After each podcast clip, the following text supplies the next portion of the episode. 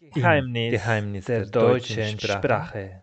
Guten Tag und willkommen zu der neuesten Folge des Podcasts Geheimnisse der deutschen Sprache. Heute sind wir auf eine wissenschaftliche Quelle gestoßen und ich bin sehr froh, euch Stefanie vorstellen zu dürfen. Hallo Stefanie. Hallo David. Stefanie hat eine wissenschaftliche Arbeit, vielen Dank, genau, mhm. dass es auch geklappt hat, über dieses Thema einfach ein sehr äh, gehören zu den neuen Medien sozusagen, obwohl die nicht so neu sind. Und meine erste Frage in die Richtung, wie kam es dazu, dass du die Podcast für die Studenten für Deutsch als Fremdsprache genutzt hast? Mhm. Also ähm, ich habe eigentlich schon während des Studiums immer mit Medien zu tun gehabt. Ich habe äh, neben Auslandsgermanistik auch Medienwissenschaft studiert und habe selber in der Zeit äh, Praktika beim Radio zum Beispiel gemacht. Und ähm, ja, geht ja ungefähr in die gleiche Richtung. Also man produziert Beiträge, die dann eben ausgestrahlt werden. Und äh, ganz simpel gesagt hat mir das selber Spaß gemacht. Und ähm, dadurch, dass wir hier auch ein Studentenradio an der Uni haben, ähm, dachte ich, wäre es vielleicht mal interessant, wenn auch äh, ausländische Studenten etwas produzieren könnten äh, für dieses äh, Radio. Denn generell wird das sonst wenig genutzt. Ähm, genau, und weil ich eben einen Kurs mündlicher Ausdruck hatte, habe ich überlegt, ob man das nicht irgendwie verknüpfen kann. Und Podcasts ähm, haben den Vorteil, dass sie relativ kurz äh, und einfach gemacht werden können, ähm, dass man eigentlich das auch auf verschiedenen Stufen anwenden kann. Also jetzt egal, ob es fortgeschrittene Lerner sind oder auch Anfänger, äh, man kann das ja zu ganz unterschiedlichen Themen machen. Ja, und es ist halt häufig das Problem, dass die Hemmung zum Sprechen äh, teilweise sehr groß ist und ähm, gerade so Podcasts eine gute Möglichkeit sind, ein bisschen was vorzubereiten und dann aber auch ähm, direkt zu sprechen, äh, das aufzunehmen, das selbst zu hören. Also ich finde, es ist einfach ein ganz gutes Mittel ähm, für den Einsatz. Also nicht nur zum selber hören, sondern eben auch äh, das selber zu produzieren. Was du auch beschreibst, ist, dass diese Studenten im Laufe dieses Projekts, das ist in 2017 gewesen, mhm 2006 bis 2018 wurde es auch in diesem Feedback-Runde immer wieder mitgeteilt, dass sie wenige Blockade hatten. Also sie waren irgendwie kreativer und sie hatten eine Reduktion von diesem Sprachblockade. Entspricht das auch deiner Erfahrung, also von der anderen Seite gesehen? Auf jeden Fall. Man muss sich natürlich erstmal ein bisschen daran gewöhnen. Es ist immer eine neue Situation, wenn man plötzlich in ein Mikrofon spricht ähm, wenn man das auch noch in einer Fremdsprache tut, ist es doppelt aufregend. Das muss man schon mitbedenken. Und wenn man sich dann auch noch mal selber zum ersten Mal hört, ist das natürlich ungewöhnlich. Und ähm, viele finden es dann erstmal lustig und es sorgt auch für Gelächter, was ja aber für den Unterricht grundsätzlich auch gut ist.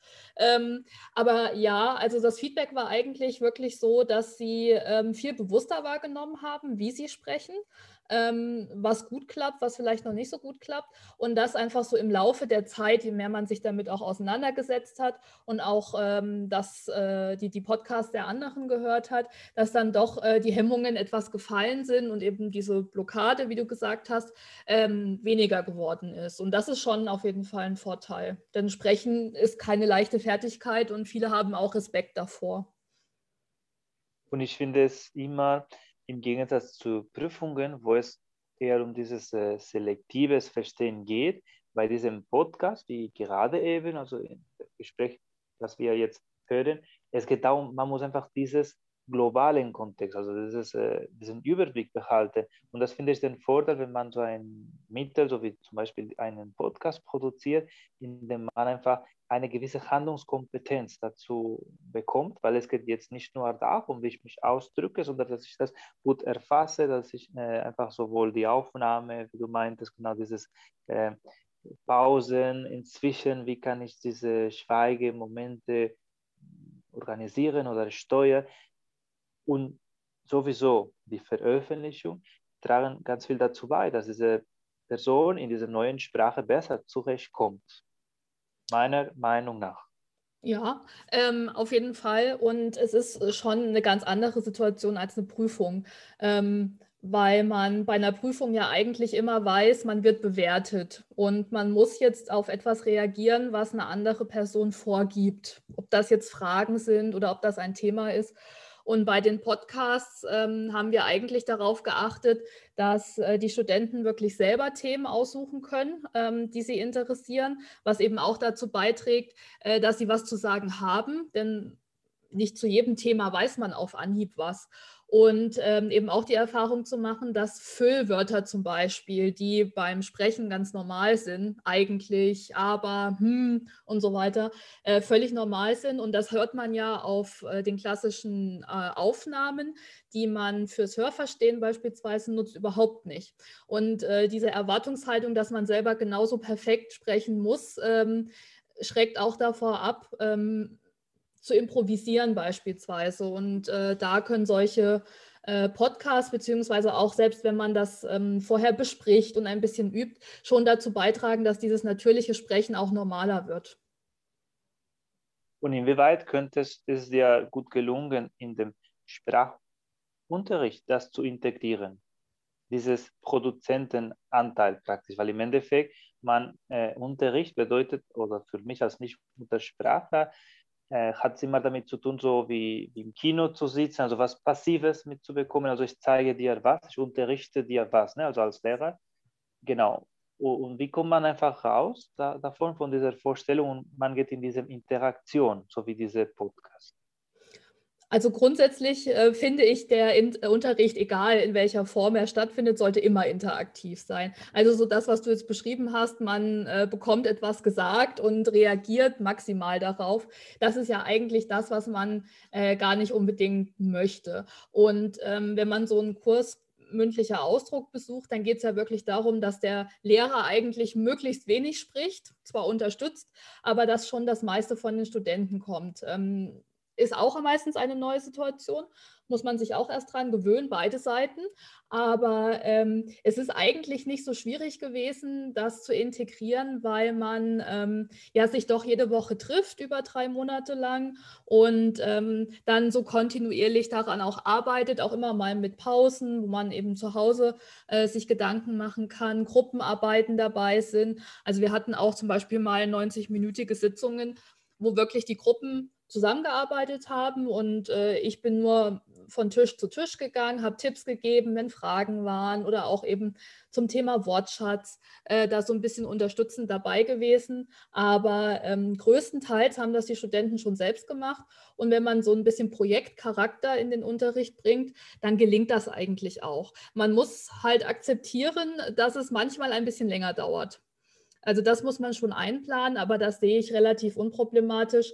Äh, wenn man so ein Projekt machen möchte, dann äh, sollte man da auch offen für sein, dass eben auch mal Verzögerungen äh, auftreten können. Im Endeffekt, genau, so wie ich das auch verstanden habe von der Studie, die, die Betroffenen, also die, die Klienten, die, äh, die Produzenten dieses Podcasts waren zufrieden, es gab jetzt keine Abbrüche und so weiter. Und äh, ich sehe das auch, dass das einfach äh, am Anfang dauert, bis man so einfach den Ablauf mitbekommen hat. Aber danach konnte es einfach so eine Automatisierung erfolgen. Das heißt, dass diese Studenten hinterher, man weiß das nicht, was seit 2018 passiert ist, dass sie eventuell diese Methodik nutzen, sei es einfach ein Podcast als Übung für ein Hörverständnis zu nutzen oder umgekehrt den mündlichen Ausdruck mit anderweitigen aufgenommenen Gesprächen zu nutzen. Genau, also das ist ja auch die Idee, dass vielleicht diese Form ähm, ein bisschen bekannter wird. Also ich, man kennt die natürlich äh, aus vielen Bereichen und es gibt ja auch viele Webseiten, die grundsätzlich Podcasts für Deutschlerner anbieten. Aber ich habe immer den Eindruck, es wird nicht wirklich viel genutzt. Ähm, aus Gründen, ja, sehr unterschiedliche natürlich, aber ähm, so ein bisschen dafür sensibilisieren und das kennenlernen. Ähm, ich glaube, das hat auch ganz gut geklappt und ähm, ja, ähm, der Vorteil ist auch, dass man so ein bisschen neben dem Sprechen mit allem, was dazugehört, also Intonation, das eigene Tempo, äh, grundsätzlich die Aussprache, ähm, aber auch was zum Beispiel die gesprochene Sprache vom schriftlichen Text unterscheidet, das lernt man alles kennen. Äh, man hört halt aber auch. Und ähm, dadurch, dass man hören und sprechen verbinden kann, ist es schon etwas, womit man auch weiterarbeiten kann. Also zum Beispiel äh, können Podcasts ja auch weiter im Unterricht verwendet werden. Ähm, wenn jetzt internationale Themen angesprochen werden, ist es ja gar nicht äh, so verkehrt, das dann auch mal in einem anderen Kurs abzuspielen und dann dazu zu diskutieren oder Fragen zu stellen, ähm, weil es eben authentische Texte sind von anderen Studenten und da ist der Zugang ein ganz anderer. Und würdest du sagen, dass auch Podcasts, die von Muttersprachler produziert sind, haben auch eine gewisse Nutzung bei diesem Studenten? Also man hört immer, dass Sprechen die Lösung ist. Es gibt schon, äh, habe ich einfach auch vor kurzem erfahren, im Club, Clubhouse, in diesem App von, von iPhone, wo immer wieder solche äh, Nicht-Muttersprachler so eine Gesprächsrunde anbieten, wo es ein bisschen darum geht, diese Ängste, die du am Anfang berichtet hast, äh, zu überwinden. Und jetzt für mich wäre die Frage, genau, wie, wie glaubwürdig ist das, also polemisch gesagt, dass ein Muttersprachler ja äh, diese sozusagen Intonation beibringt, wenn äh, vielleicht er selbst nicht, nicht so richtig trainiert ist, diese Intonation beizubringen. Na, da muss man ein bisschen unterscheiden, was möchte man. Ähm, ein Muttersprachler denkt ja nicht darüber nach, wie er spricht. Also weder die Wortwahl noch der Satzbau noch die Intonation, sondern spricht so, wie es kommt, einfach ausgedrückt. Und das ist ja ganz oft das, was den Lernern eben fehlt. Also wenn man so lockere äh, Runden hat, ein Stammtisch beispielsweise ist ja nichts anderes, nur dass man sich eben sieht, äh, in der Regel an einem Tisch sitzen, über etwas diskutiert. Aber auch ein Podcast kann wie ein Stammtisch organisiert werden. Und wenn das passiert, ist auch ein Muttersprachler hilfreich. Ähm, auch da ist wieder so die Frage, was will ich? Ähm, will ich einfach äh, mich austauschen, ohne dass ich das Gefühl habe, der Muttersprachler ist viel besser als ich? Ähm, und ich höre nur zu, ähm, was der sagt, um davon zu lernen? Oder will ich selber trainieren? Also möchte ich ähm, meine Sprechhemmung ablegen, egal ob es perfekt ist oder nicht, und ähm, spontan reagieren können. Und ich glaube, beide Seiten unterstützen was anderes. Also der muttersprachliche Sprecher äh, kann sicherlich hm, natürlicher und am Ende auch ein bisschen korrekter äh, vormachen, wie man spricht. Aber wenn man fördern will, dass die Studenten sich frei äußern, eben ohne Angst, ist es ähm, gut, wenn sie auch mal andere Sprecher hören. Denn das ist etwas, was sie ja auch zum Beispiel im Kurs ständig machen. Und ähm, das ist eben so ein bisschen davon abhängig, was will man erreichen. Ja. In sich ist auch so, ähm, ich bin zum Beispiel ähm, ganz ähm, auf diese Serie auf Tator gestoßen, weil die verschiedene so Hauptfiguren oder vor allem Nebendarsteller immer wieder auf diese, äh, mit diesem regionalen Bezug, sei es so gestern war es eine Folge aus Bremen oder aus Wien oder wo auch immer, man hört einfach so diesen anderen entsprechenden Dialekt, also was sehr gut tut, einfach damit man so sich ja erweitert, ne? also die, den, wie der, der, der Klang der deutschen Sprache sein kann ist immer wieder äh, so für mich äh, ein, eine Ambivalenz vorhanden bei dieser Übung oder bei diesem Projekt, weil ich habe im Endeffekt mich äh, irgendwie offener gefühlt, muss man sagen, wenn ich mich nicht Muttersprachler ausgetauscht habe aus dem Hintergrund, weil ich wusste, okay, sie, haben, sie müssen auch so ein bisschen ein Rätsel, sie müssen was rekonstruieren und vielleicht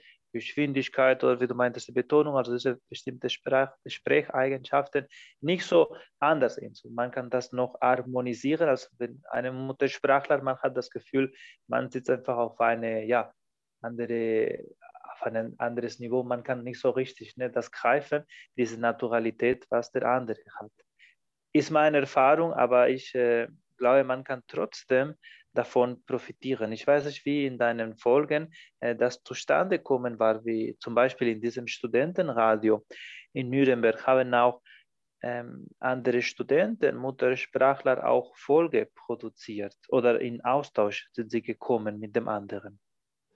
Ähm, also dieser äh, Radiosender wird grundsätzlich von muttersprachlichen Studierenden betrieben. Ja, also das ist das Uniradio, aber die Chefs sind Studenten, ähm, die machen das Programm selber, entscheiden, was gespielt wird. Ähm, Und das sind aber, ja, also zum Großteil Muttersprachler. Es gibt schon auch welche, äh, die äh, aus anderen Ländern kommen, aber die machen ganz oft dann die Technik, also sind nicht am Mikrofon zu hören. Ähm, genau, und unsere Beiträge waren vorproduziert, also im Prinzip fertig, auch fertig geschnitten. Das war so ausgemacht mit äh, dem Radiosender, ähm, sodass sie dann eben abgespielt wurden. Also wir waren dann nicht direkt selber im äh, Studio, was auch mit der Größe der Gruppe nicht möglich gewesen wäre, weil das wirklich ganz, ganz klein ist und äh, maximal zwei Personen da reinpassen würden. Ähm, ja, also von daher die Interaktion äh, mit dem Studentenradio direkt ist jetzt eher weniger äh, zustande gekommen. Ähm, hat aber auch damit zu tun, dass diese Hemmung äh, bei einer Live-Sendung natürlich noch viel, viel größer gewesen wäre. Und ähm, auch Studierende kann man ja nicht zwingen, irgendetwas zu machen, möchte ich auch nicht. Sie sollen schon möglichst auch freiwillig äh, sich dazu bereit erklären, gerade wenn etwas ausgestrahlt wird. Und ähm, deshalb haben wir keine Live-Sendung gemacht, sondern das eben vorproduziert. Genau. Bisschen das also diese geschützte Umgebung, sage ich mal, weil du hast gesagt, genau, es wurde gelockert, es gab so bestimmte Übungen, damit sich das überhaupt zutrauen. Ich habe hingegen äh, diese Folgen gemacht, eher um auf, wie du schon davor gesagt hast, um spontan mit einer gewissen so äh, Sprachgeschwindigkeit und einem gewissen genau runden Kontext und, und mit, mit einem gewissen Sprachfluss äh, antworten zu können, weil das war so die Aufgabe von diesem C2-Zertifikat. Äh, und ist so für mich, dass äh, ich habe das nicht nur für dieses sag ich mal, übergeordnetes Ziel, das heißt eine Prüfungssituation nachzumachen, sondern ich habe auch von den Gästen hinterher viel gelernt. Und ich habe sozusagen immer mit meinem Dozenten und oder auch mit einem Kumpels, die Muttersprachler sind, eine Art von Sprachanalyse gemacht. Ich wollte dich in diesem Zusammenhang fragen, wie äh, nützlich hast du das damals empfunden, zum Beispiel einige äh, zum Beispiel Absätze oder einige Stelle von diesem Gespräch nochmal zu, transkribieren oder nochmal prüfen, welche grammatikalische Fehler, welche einfach ja, Umformulierungen da möglich wären. Ähm, genau, also das war so eine Feedback-Schleife, die eingebaut war, ähm, nachdem so ein bisschen klar war, was als Themen in Frage kommen, beziehungsweise womit sich die Gruppen beschäftigen wollen und da eben auch so ein bisschen Input gesammelt wurde, ähm, haben wir das Ganze dann auch schon mal vorgestellt in der Gruppe, also ohne Aufnahme und Feedback gegeben. Und wir haben uns dann die Podcasts, bevor sie ans Radio weitergegangen sind, auch im Kursraum angehört, auch teilweise Passagen, ähm, um eben rauszufinden, wie klingt das jetzt? Ähm, Klingt das so, wie es klingen soll? Äh, gibt es da Fehler, die ganz offensichtlich sind? Äh, wurden Sätze abgebrochen und so weiter? Das haben wir dann schon so ein bisschen auch analysiert, ähm, teilweise aber auch vor dem Hintergrund, äh, dass wir das verglichen haben, dass das bei Muttersprachlern auch passiert, äh, weil es eben der natürliche Redefluss ist. Man beendet nicht immer jeden Satz sinnvoll, weil man denkt und spricht und alles gleichzeitig passiert. Ähm, und das hat den Studenten schon geholfen, äh, selber sich eben zu reflektieren, auch im Vergleich mit anderen. Aber es geht ja eben vor allem auch darum, sich selber mal zu hören, äh, aus einer ganz anderen Perspektive, das Sprechen wahrzunehmen und dann auch selber zu erkennen, ja, okay, das funktioniert gut, das funktioniert nicht so gut. Ähm, welche Sprecher versteht man gut? Woran scheitert es vielleicht auch? Also ist es jetzt wirklich die Aussprache oder ähm, liegt es daran, dass keine Pausen gemacht werden, dass die Intonation total gleichbleibend ist und so weiter? Also das ähm, haben wir dann schon gemacht. Und ähm, klar, das ist jetzt aus meiner Perspektive natürlich wichtig, um Feedback zu geben, aber es ist auch so ein Selbstlerneffekt, den man hat. Ja, also wenn du das analysierst mit Freunden beispielsweise, ähm, ist das ja wahrscheinlich eine ganz ähnliche Situation ich würde sagen, ich hatte für mich diesen Podcast als eine Art von Hörportfolio entwickelt. Das heißt, ich habe so wie damals in der Uni immer so diese Zusammenhänge geschrieben, die man ein bisschen na, so als Verlauf haben müsste und dann man könnte daraus sagen, ja, welche Kompetenzen, was ist noch nicht so weit, also von, von dem Lernprozess. Und so hatte ich das für mich, dass ich innerhalb von jetzt neun Monaten praktisch, könnte ich einfach so für mich äh, an, ja, wie hört sich das an? Was für Füllwörter überhaupt oder was für Strukturen habe ich da in dieser Diskussion oder in diesem ähm, Vortrag genutzt? Und das hat mich echt viel nach vorne gebracht. Und ich hätte es nicht gedacht, dass äh, ja, so mit dieser Methode man kriegt so dieses nachhaltigen Effekt. War es dir auch am Anfang von diesem Projekt bewusst? Diese Selbstkorrekturwirkung bei dem Studenten selbst? Hm, also ich habe natürlich darauf gehofft, das war ja so ein bisschen der Plan auch, äh, warum das Projekt überhaupt mit in den Kurs integriert wurde. Ähm, wie gut es dann funktioniert, das ist ja immer vorher schwer zu sagen. Hinterher ist man immer schlauer, äh, heißt es ja auch. Und ähm, das hat sich tatsächlich so ein bisschen rauskristallisiert, weil ähm, ich vielleicht auch Glück hatte mit den Gruppen, das kann auch sein. Denn ähm, es ist auch ein Unterschied, ob man selber alleine oder nur zu zweit über etwas spricht oder das wirklich in einer größeren Gruppe mit elf bis 18 Leuten auswertet. Ähm, und da haben sich alle als ziemlich offen gezeigt und äh, hatten auch kein Problem damit, dass man eben über ihr Sprechen äh, geredet hat. Und ähm, ja, also dass das dann so gut funktioniert und natürlich dann auch die Studenten am Ende des Tages zufrieden waren mit sich selber und auch mit dem, was sie da eben geschaffen haben. Ähm, das freut mich natürlich. Das war vorher aber jetzt nicht so abzusehen. Also man hofft ja immer, dass es so läuft, aber ähm, ja, also ich glaube, grundsätzlich ähm, hängt es auch immer sehr von jedem individuell ab, was er dann daraus macht. Also äh, bei dir ist jetzt... an die Erwartungshaltung. Also ja. ich habe so verstanden, in deiner Gruppe, wo du das, du wolltest einfach etwas Innovatives vorstellen oder organisieren und sie haben das gut angenommen. Ja. Also Neugier vielleicht. Auf jeden Fall, aber eben auch was, was ähm, bleibt. Das ist ja ganz häufig das Problem am Unterricht, dass man nach 90 Minuten wieder geht und ähm, hat zwar geübt und so weiter, aber ähm, es bleibt eben kein Produkt da. Ja? Auch Texte verschwinden ja wieder äh, in der Schublade. Die liest man sich in der Regel vielleicht einmal kurz durch, ähm, wenn das Feedback kommt vom Dozenten.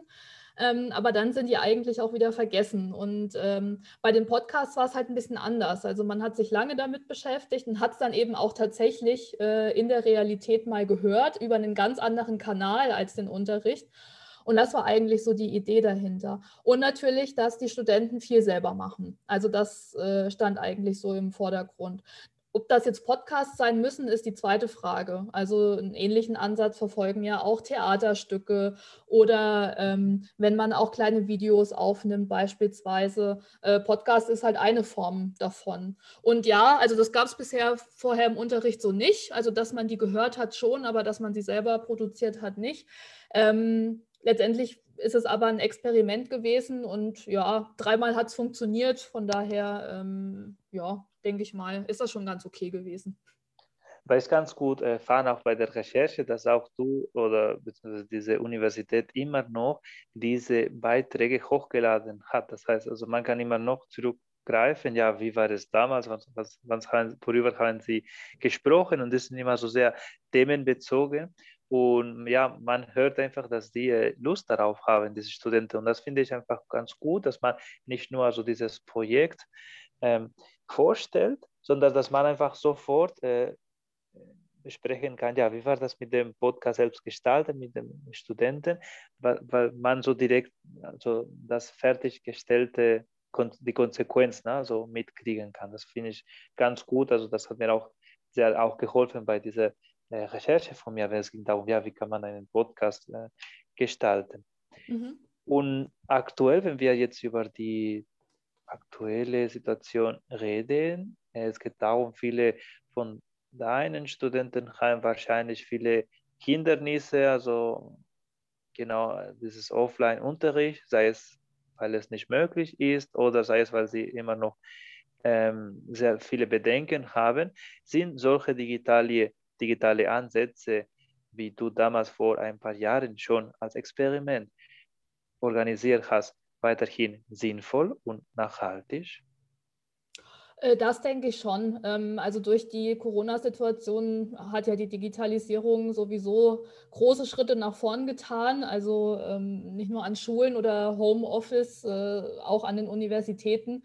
Ähm, musste ja nun mal ähm, in die digitale Lehre äh, gegangen werden. Ähm, ja, also äh, ja und nein, könnte man sagen. Also grundsätzlich wäre es natürlich wünschenswert, wenn man auch, ähm, wenn man sich nicht regelmäßig trifft, äh, solche Projekte machen könnte.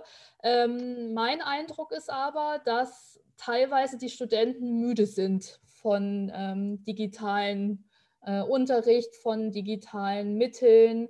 Äh, und man ja dadurch eigentlich äh, etwas macht, womit sie jetzt sowieso schon 24 Stunden zu tun haben. Das ist natürlich in der Präsenz anders gewesen. Also da ähm, war dieser Podcast dann eine Abwechslung, äh, was ganz anderes, ein anderes Format, ähm, auch ein digitaler Raumwechsel, könnte man sagen. Und ähm, jetzt ist es natürlich so, dass man das sowieso viel nutzt. Ja, und ähm, ja, von daher ist es so ein bisschen beide, beide Seiten. Es wäre wünschenswert natürlich, wenn man das äh, auch weiterhin verfolgen kann. Und es werden ja Podcasts grundsätzlich auch viel mehr genutzt, äh, die von anderen Anbietern kommen. Ähm, es ist aber so ein bisschen eine zweischneidige Sache äh, im, in der jetzigen Situation. Das heißt, man sollte jetzt nicht den Studenten äh, mit so vielen Inhalten äh, demütigen sozusagen oder, oder überfluten sondern es geht mehr darum, dass sie einfach so die Werkzeuge in die Hand nehmen und sie einfach kennen, okay, wenn jeder irgendein Podcast ist, die langsam besprochenen Nachrichten von Deutsche Welle oder von anderen Themen hört, dass man überhaupt sich Gedanken macht. Vielleicht kann ich als Abwechslung sowas machen, um eventuell auf Deutsch zu lernen, ne? wie man so eine Aufnahme überarbeitet, wie man so eine Folge veröffentlicht. Auf das jeden Fall. Vielleicht ja, ja, ja, ja. Also grundsätzlich sind äh, zum Beispiel die Deutsche Welle hat da ja sehr viel im Angebot und die sind auch äh, gut gemacht für verschiedene Stufen. Ähm, kann man auf jeden Fall gut nutzen. Ähm, rezeptiv natürlich dann mehr. Ähm, produktiv müsste man selber tätig werden. Aber auch da hat sich ja viel verändert in den letzten Jahren und es gibt viel Angebot ähm, von Lehrkräften, aber auch selber von Deutschlernenden. Äh, und ähm, ja, also ich glaube, es ist grundsätzlich äh, schon normaler geworden, dass man sich sowas auch ähm, anschaut, äh, anhört und das versucht eben auch zum Sprachenlernen zu nutzen.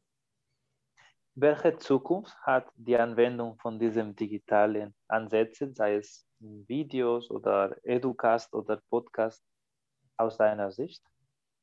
ähm, eine immer wichtigere. Ähm, also durch diese erzwungene Digitalisierung, sage ich mal, die jetzt gekommen ist, äh, aufgrund der Tatsache, dass Präsenzunterricht eben nicht möglich ist äh, seit längerer Zeit, haben wir so eine Stufe erreicht, wo man merkt, was alles geht eigentlich, ja, welche Möglichkeiten zur Verfügung stehen. Und das wird nicht wieder verschwinden. Ähm, wünschenswert wäre es, wenn man es gut integrieren kann. Also wenn weder das eine noch das andere komplett verschwindet, sondern wenn man es eben äh, gemeinsam nutzt in verschiedenen Möglichkeiten. Und dazu zählen eben auch äh, Podcast-Videos, alles Mögliche, ähm, was es da gibt.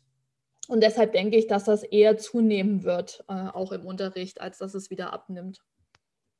Und ich wollte noch zuletzt an diesem äh, Punkt äh, zurückgreifen. Du hast es gesagt, gemeinsam, weil äh, das schöne Beispiel von deinem Projekt ist bzw. war, dass die Studenten miteinander etwas produziert haben. Da ist einfach dieser neue Ansatz, dieses äh, Zusammenlernen oder Collaborative Learning. Das heißt, dass die Studenten selbst etwas gestalten, also miteinander Absprache treffen. Und das führt dazu, dass einfach dieser Lernprozess viel, äh, ja, ein vielfältiger ist, weil sie müssen sich selbst also erstmal etwas äh, beibringen, damit das kommuniziert wird, damit der andere auch entsprechend aufnimmt und einfach ein Produkt sich ergibt, sei es zum Beispiel diesen Podcast oder einen Aufsatz oder ein, ein Referat.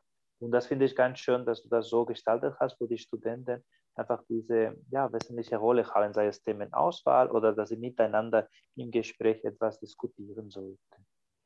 Ja, also der Sinn ist dabei natürlich auch, dass jetzt äh, von dem Produkt, was am Ende steht, abgesehen, ähm, schon der ganze Unterricht einfach sehr kollaborativ an, äh, abläuft und die Studenten sehr viel miteinander machen müssen und aushandeln müssen und äh, dadurch Deutsch natürlich auch ähm, überhaupt im Entstehungsprozess äh, ganz stark trainiert wird und ähm, man selber auch stärker reflektieren kann, was interessiert mich eigentlich, was kann ich machen, was macht jetzt Sinn.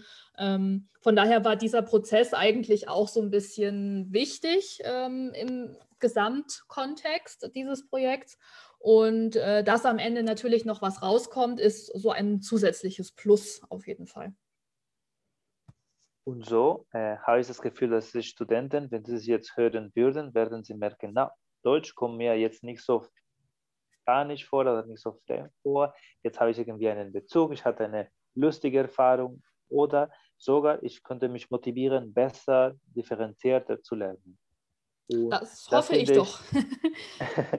doch hat es mir äh, jedenfalls den Eindruck vermittelt, weil nach so dieser Zeit, wo ich einfach mein Ziel gesetzt habe, dieses, äh, dieses Lernzertifikat zu bekommen, diesen beruflichen Aufstieg zu haben und so weiter, genau, ich munze, wenn ich sehe, ja, also das geht doch und es gibt einfach Beispiele auf Internet zu sehen, das findet ihr einfach unter in dem Link von dieser Beschreibung.